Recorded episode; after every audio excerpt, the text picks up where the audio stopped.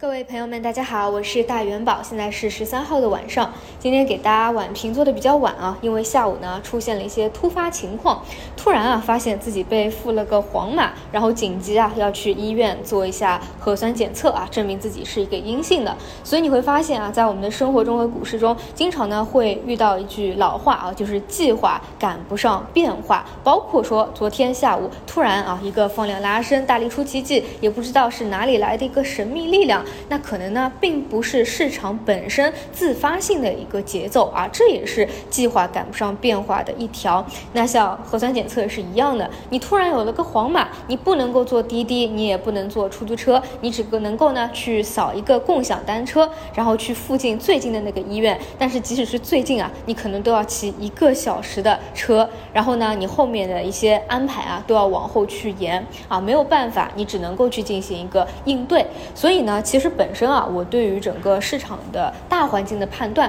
啊，是目前其实并没有完全企稳的，还在一个整体的下跌通道里。只是呢，因为昨天这么一个神秘力量的入场啊，大力出奇迹，其实在一定程度上啊，能够在暂时性的稳住市场，包括激发出市场的一个活力。但是你说啊，要一阳解千愁啊，一阳改三观，那其实也是不现实的，因为我们找不到真实的、坚实的一个证据去认为。现在大家比较担心的事情就此出现一个扭转了，因此呢，我觉得啊，大家不要担心有这种踏空的感觉。如果真的会出现趋势波段的一个行情，它不是日级别的，它是周级别的，甚至是呢可能要延续一个月啊到两个月左右。因此呢，我现在对于整个大盘大势的判断还是围绕三千点上下进行宽幅震荡，构筑一个短期的箱体平台，再开启一个上升趋势的波段。那有有了。这样的一个预判以后啊，你就知道了。如果你想要分批入场，最好的呢是在回踩以后啊。假如说再有回踩破三千点以下的这个机会，可以去分批的找机会啊，就不要操之过急。然后呢，我们也可以看到今天的一个盘面啊，也是很明显，就是一个板块的轮动。前两天表现比较强劲的光伏、风电一体化压住钠离子电池，纷纷呢都是出现了非常明显的冲高回落。也就是说，如果你昨天冰点顺势而为，去跟大资金去做，那你今天呢，当然是可以找到一个冲高的节点进行一个兑现的。但是如果说啊，你到了今天再想要去追高，那就是今天当天要吃面了。更何况你不知道后面两天会不会继续有一个回调和回踩的一个过程。所以大家记住啊，千万不要去追高，这个阶段还会有机会的啊。现在是在构筑底部平台的一个区间过程当中。那像今天很多光伏已经连。涨两天的人气股啊，都是出现了较深幅度的一个回踩，去回踩五日线或十日线的过程中，这个非常的正常啊。你涨了两天了，现在本身就是一个板块轮动，那有有一个回调的分歧，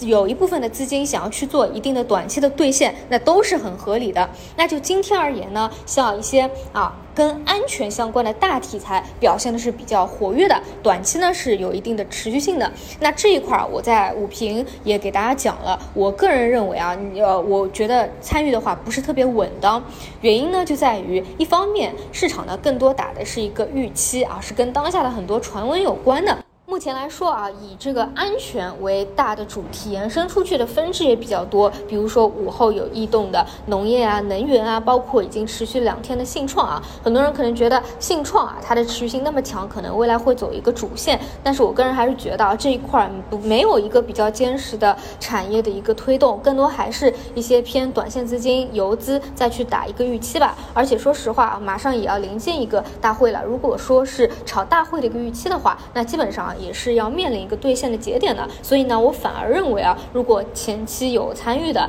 其实应该找一个高点去进行分批的兑现，而不是要想到在走成一个高潮的时候再想要去追，这个呢就不太理智了。因此呢，我总体的思路是这两天有一个反弹啊，昨天呢是一个呃。探底以后的回升，而今天呢是一个冲高以后的回落，其实呢只是一个日级别的一个反抽的波段啊，但很难说现在已经是开启一个上升趋势了，更不能判断昨天盘中的一个低点就是这一轮调整的最低点，所以呢从一个求稳的角度来说，不急啊，分批布局的机会还会有，而大家要做的就是关注好，比如说你看好的方向的一些个股，他们有回踩到重要的支撑位，进行一个分批入场的一个机机。会的把握。以上呢就是今天给大家做的一个复盘，那我们就明天早晨再见，拜拜。